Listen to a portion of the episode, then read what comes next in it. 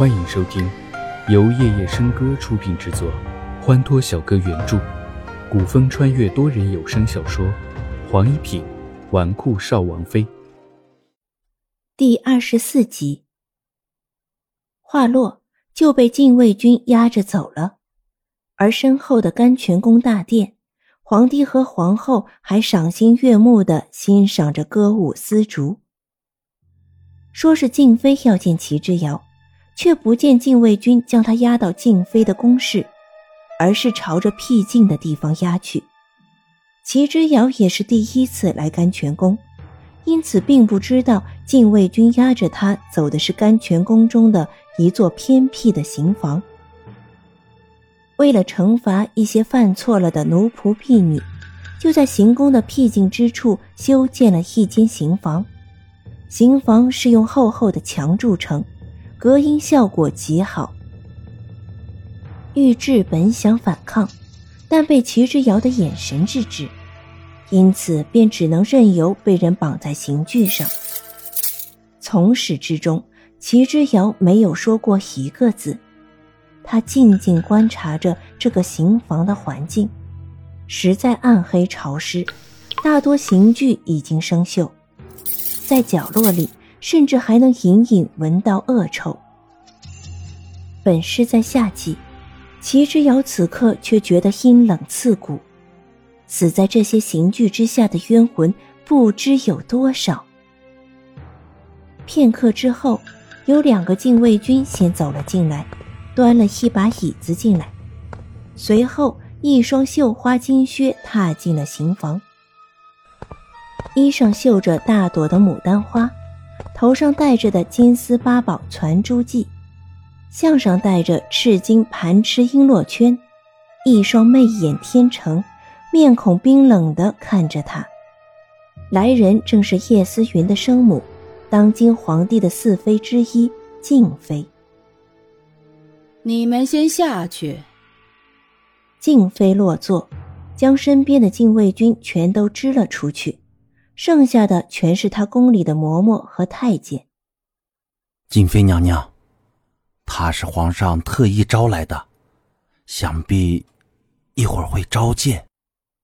侍卫队长是个中年男人，在宫中值守多年，当然明白用刑的猫腻，因此说道：“怎么，我还能吃了他不成？在宫里当差这么多年。”杨大人这是在教我怎么审犯人吗？静妃在宫里深得圣心，只要她在皇帝耳边吹个枕边风，便就是连皇后也奈何不得。杨瑞一个五品禁军小队长，哪里有胆子敢教宫妃做事？杨瑞皱了皱眉，抬头担忧的看了一眼齐之遥。随后便无可奈何的领着人出去了。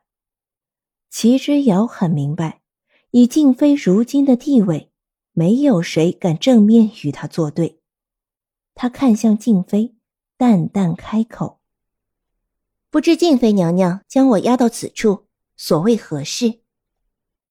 静妃并不着急回答齐之遥的问题，而是饶有兴致的打量着齐之遥现在的处境。他被绑在刑架上，双手和双脚都被捆住，无论如何挣扎都挣脱不了。即便不对他用刑，就现在这个处境也够让他难受。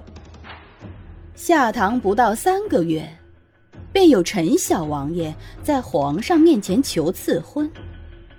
哼，齐之遥，你果真是个小妖精。静妃最后盯着齐之遥的脸，脸上浮动着阴冷的笑意。如果静妃娘娘是为了此事将我拘押至此，似乎不太合乎规矩。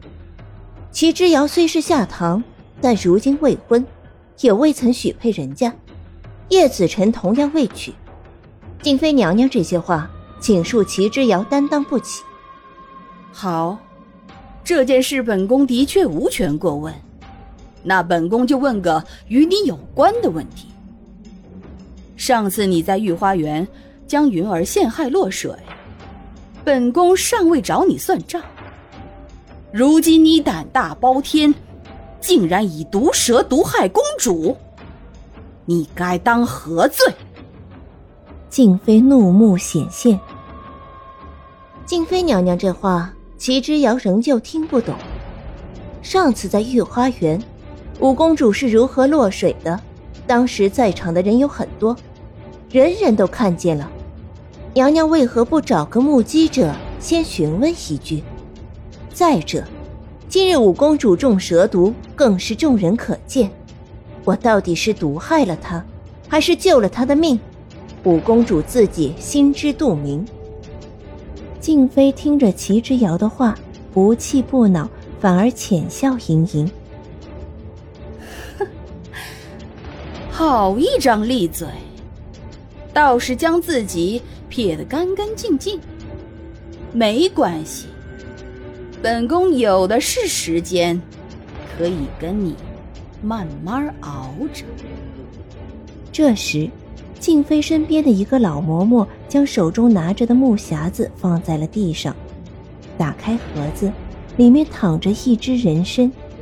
只听静妃悠悠开口说道：“喏，这只百年老参是专为你准备的，而且本宫连太医都带来了，你不会有事的。”齐之遥扫了一眼地上的百年人参，抬头看着静妃，脸上却连半丝畏惧之意也无。静妃见自己的话并未对齐之遥产生作用，有点欣慰索然，抬手示意身边的太监上前用刑。娘娘，先用哪套刑具？静妃扫了一眼最近的一个刑具。抬头继续看过去，齐之遥，你想先用哪一套？哦，有个成语叫十指连心。你说夹断了手指，心怎么会痛呢？要不然，你先感受一遍，再来告诉本宫。如何？静妃娘娘，我好歹也是侯府嫡女，要皇上圣旨亲自召来甘泉宫，你无故对我滥用私刑，传到皇上耳中，你觉得皇上会如何看待你这个贤良淑德、德尽公卿的后妃呢？哼，皇上如何看待本宫，还轮不到你来智慧。来人！上刑具！静妃一再的激怒恐吓齐之遥，却没有收到一点效果，这让他没有半分成就感。两个太监拿起一副刑具，静妃身边的一个老嬷嬷在旁边解释道：“这叫书刑，上面的铁钉密得跟梳子一样，往人身上这么一梳下去。”皮肉便会像面条一样一根一根的撕下来，那样的场面，那样的血腥。你们若敢动我家小姐一根汗毛！玉志眼看着刑具就要靠近自家小姐，着急上火的吼出一声，可话还没说完，就被一个老嬷嬷用帕子塞住了嘴巴。动手！冰冷的铁钉刺进齐之遥细腻的肌肤中，血珠冒出。齐之遥很疼，却硬是咬着牙，没有叫出一声。静妃看见齐之遥宁死也不屈服的模样，顿时越加恼怒，下令：“哼，继续，输下去！”就在齐之遥以为刑具会往下输的时候。一个冷峻的声音突然响起来：“住手！”众人回头，齐之遥忍着疼痛，慢慢抬起头来，看见一袭青衫坐在轮椅上，由竹子推着走了进来。那一刻，齐之遥以为自己见到了天神一般。多人小说剧《黄一品纨绔少王妃》，感谢您的收听，更多精彩内容，请听下集。